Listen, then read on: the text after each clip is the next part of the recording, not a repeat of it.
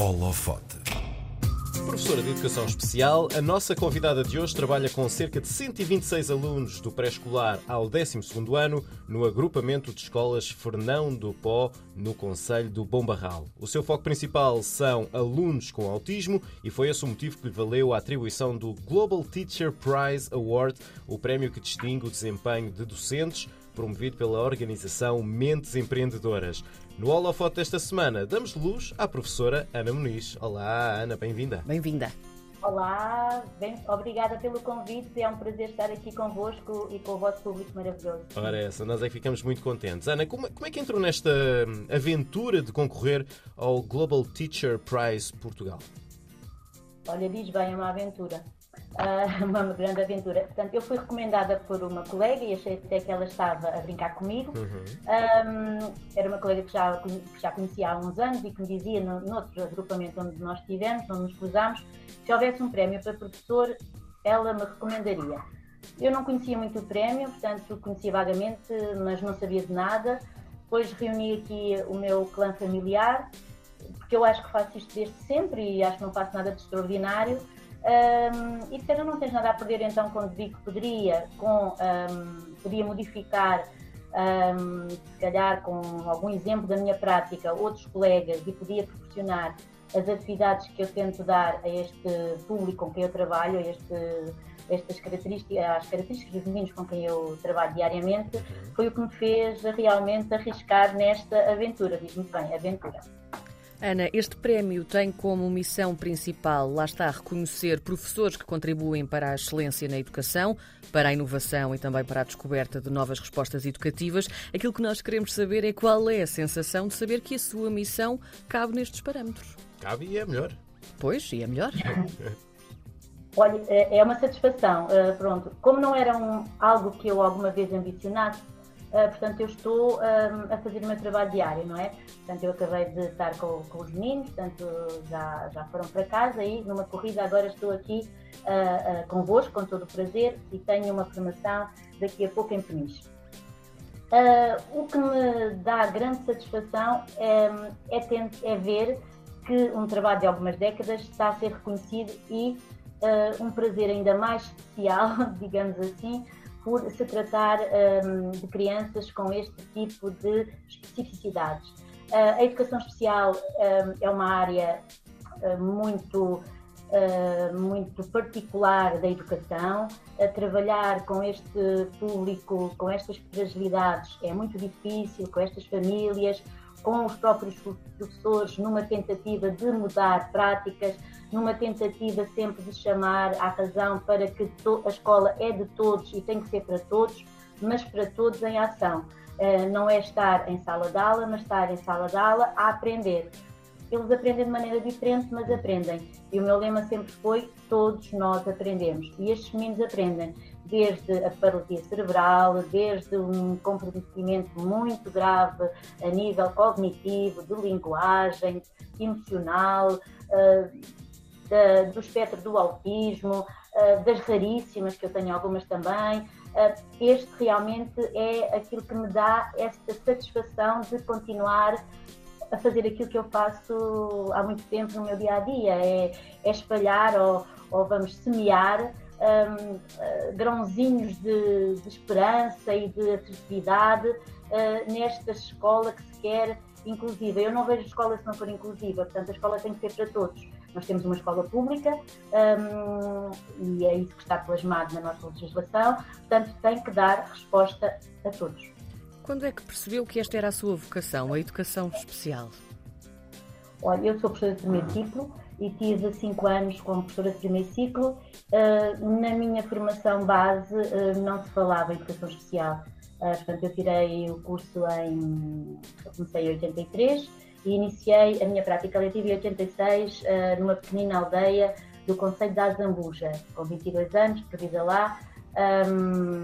E naquela altura é que eu vi o que é, que é ser professora, é quando nós temos ali aqueles olhares puros e eu disse, e agora sou eu que vou ter que tornar estes homens os nossos cidadãos em pleno direito, não é? Portanto, uhum. eu tenho que estar aqui a fazer um trabalho sério. E, e, e, a, e, a experiência durante aqueles anos foram fantásticas. Depois convidaram para ir para a Lourinhã, para eu concorrer para lá, para a educação especial, e eu disse, educação especial? Eu nunca tinha tido. Portanto, mas eu sempre fiz isto, porque as minorias e os miúdos com dificuldades sempre foi uma coisa que, que é intrínseca, uh, portanto, é, é meu. Uh, e fiz muita coisa sempre diferente e tive miúdos com muitas com patologias na minha sala de aula. Um, e depois, quando, quando fui para a Lourinhã, em 91, um, pronto, foi, foi um, um amor à primeira uhum. vista nunca mais acabei. É, é, quando a Ana recebeu o prémio, fez questão de dizer que trabalha para que os seus meninos sejam cidadãos de pleno direito, sejam respeitados e respeitadores, autossuficientes e empreendedores. Há pouco até já estava a falar um pouco nisto que, que queríamos perguntar-lhe, que é se, se, ainda há alguma resistência à criação de alternativas educacionais para alunos autistas e, e se sim, porquê é que isto acontece? Sim, ainda há muita resistência, não só a nível escolar, como da comunidade, quer uh, no, hum, na parte depois do empreendedorismo, não é? da, da, da parte de, de eles serem cidadãos e poderem ter o seu emprego e serem autónomos. Portanto, ainda temos um grande caminho a percorrer, mas temos feito grandes, grandes uh, progressos. E a legislação agora que veio desde 2018 um, deixou de ter uh, uma legislação para a educação especial. Portanto, era comum nós ouvirmos, olha, toma lá os teus meninos, olha, estes são os teus meninos. Sim. Não, os meninos são nossos. E nós, em conjunto, é que teremos que uh, delinear as estratégias uh, e dar os recursos adequados àquele aluno que é sempre numa perspectiva de singularidade. Aquilo que eu dou a um, não, tem, não posso dar ao outro, porque ele é diferente um, e isso realmente ainda há um grande caminho uh, para fazer uh, e, e, e, é isso que eu tenho estado a fazer. Agora, desde 2018, como referi há pouco, esta legislação criou-se, há uma equipa multidisciplinar de apoio à educação inclusiva, educação inclusiva nas várias vertentes, não só na vertente da deficiência ou das dificuldades, mas noutro tipo de uh, problemáticas uh, que os alunos possam ter. E esta visão mais abrangente da escola um, permite-me também poder uh, dar ou tentar dar resposta a, outro, a outros segmentos, por exemplo, nomeadamente aos alunos que nós agora recebemos na escola que têm o português como língua não materna. Uhum. E isso é um, nós temos muitos alunos uh, e isso ainda é uma resposta que ainda não é o suficiente. Uhum. A Ana também diz que eh, a sua atividade extravasa os limites da escola, as portas da escola e continua lá fora. De que maneira? E, e, e também se isto é um. se é essencial enquanto professor ou se é um toque pessoal seu? Pois eu não sei se é de outra maneira, não é? Uh, e também já não quer mudar. Uh, apesar de às vezes uh, ser às vezes coagida, vamos lá, que eu também não me coajo, mas pronto, coagida a, a mudar porque sou muito assertiva. Sim. E aquilo que eu acho que eles têm direito, eles têm direito. Eu tenho muita dificuldade em, em, falar de mim ou pedir qualquer coisa para mim, mas para os alunos eu sou mesmo muito assertiva. E tenho conseguido, um, com a comunidade, quer uh, dos meus colegas, comunidade intraescolar, como com a comunidade que, envolvente, um, ser sinergias de forma a que uh, eles me ajudem neste propósito que é dar uh, as condições necessárias, fundamentais, essenciais para que eles um, se desenvolvam numa visão holística no aluno como pessoa, uh, tentá-los ser, tentar que eles sejam respeitados, mas ao mesmo tempo respeitadores, que eles sejam empreendedores, que eles sejam felizes, que venham para a escola com felicidade, que a família se sinta um, eu não estou sozinha. Uh, e isto tem sido uma luta, é uma luta. Não posso dizer que é um caminho fácil, é uma luta em que eu tenho que me vestir com, muita, com muitas camadas de resiliência, uh, para que consiga um, os objetivos que eu me proponho. Mas tenho tido, quer a nível dos municípios, quer com entidades um, de comércio, da, portanto, nós temos no Oeste, não temos assim muito turismo aqui onde eu vivo e no agrupamento onde eu estive muitos anos também, onde eu deixei uma casa feita uh, também, com, com, muito, com muito agrado, em que a Educação Especial era um departamento com o mesmo peso e a mesma dignidade do que os outros departamentos. Um, e isso realmente não é fácil, mas uh, penso que as pessoas muitas vezes também desconhecem. Um, eu costumo dizer, se eu acredito, eu consigo que os outros também acreditem. Uhum. Quando eu digo só por dizer, eu não sou assim, eu não consigo dizer que sim quando eu acho que é não. Se eu acho que não concordo, não concordo mesmo, e vou à luta e, e, mostro que realmente aquilo é essencial, apoiada sempre numa parte mais científica do desenvolvimento da criança, não é? Não é, claro. Não é opinativo, claro, claro. Uh, mas sim baseado em, em, estudos que eu faço, faço autoformação, também dou formação, portanto isto é um estudo contínuo porque há sempre coisas que, que, vão aparecendo, estudos que se fazem e aquilo que eu, que eu dava antes já eu vou aumentando, uh, uh, já vou melhorando a minha, a minha resposta e transmitir isso aos meus colegas, aos meus diretores, aqueles que têm uma capacidade ou têm um poder decisivo na escola. Eu sou uma não é? Eu, eu planto uh, e também colho muito, não é? Porque o sorriso deles e e o estarem felizes e o estarem a aprender, o que para muitos uh, não é nada, mas se eu consigo pôr um aluno que não andava praticamente e sobe e desce uma escada sozinho, se eu consigo um aluno que era extremamente hipotónico, hipotónico quer dizer que não consegue segurar nada na mão e agora utiliza o computador como uma ferramenta de trabalho, um aluno que não comunicava porque era imperceptível a sua linguagem e agora comunica, um, eu, a, a, a, minha atividade do dia a dia é muito extravasada das portas da, da sala, então é está sempre aberta.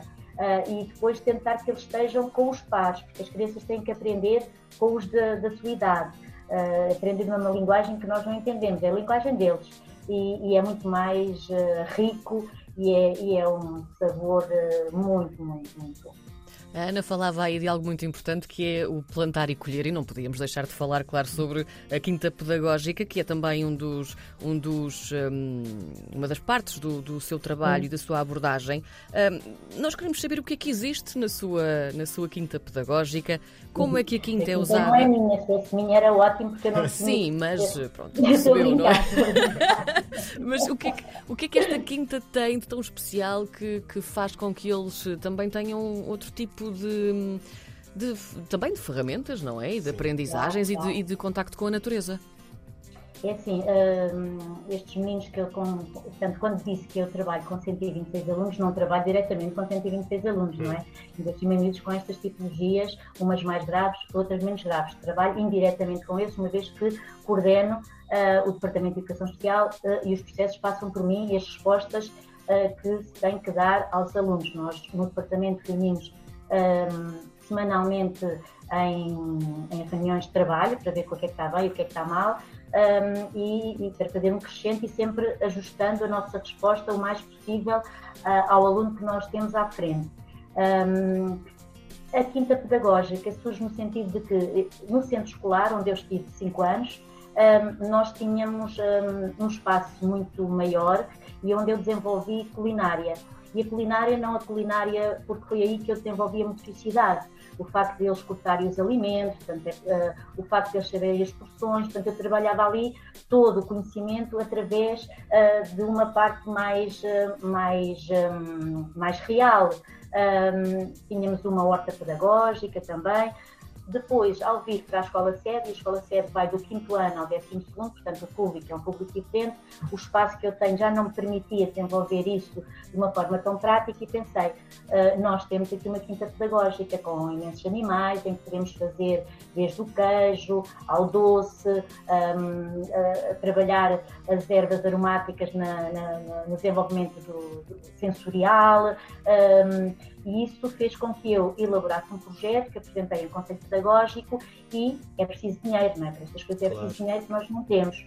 Daí uh, uh, eu pedir e estou extremamente grata, o município tem, tem abarcado nestas minhas lutas um, ehm, de me poder financiar este trabalho e proporcionar aos alunos uma ida, portanto nós vamos, nós temos várias, várias, vários miúdos, portanto, e nós dividimos minimamente por idades, portanto uma semana vão um grupo de meninos, portanto vou eu com estes meninos que estão na escola sede, e depois na outra semana vão os outros meninos que ainda estão no centro escolar. Uh, e aí nós, juntamente com a natureza, um, num ambiente que pseudo não seria de aprendizagem, mas onde, é que, mas onde eles são os fazedores da sua própria aprendizagem e estão a aprender, estão a aprender tudo, uh, estão a aprender a ser gente, estão a aprender que à volta há tanta coisa que eu posso fazer e que eu sei fazer, porque a aprendizagem não tem que ser só numa vertente académica. Hum. Portanto, se nós temos um aluno que academicamente tem um comprometimento,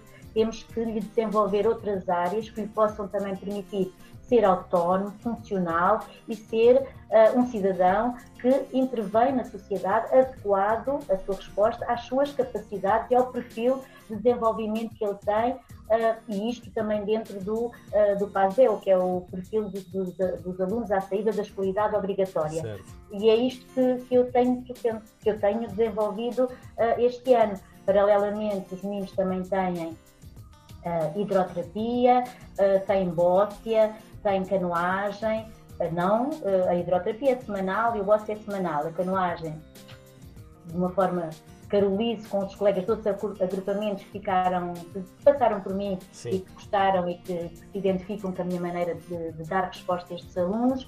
E o meu objetivo, isto parece que é, que é assim uma brincadeira, mas não, eu quando disse aos meus colegas uh, que trabalho diariamente, para o ano já podemos dar uh, cavalinhos aos nossos alunos. Portanto, eu quero dar hipoterapia para o ano, queria-lhes dar também um, um desenvolvimento através do, dos cães. Há, há, estudos que mostram que um, o trabalho com, com cães um, ajuda muito no desenvolvimento e na interação com autistas. Eu tenho autistas não verbais uhum.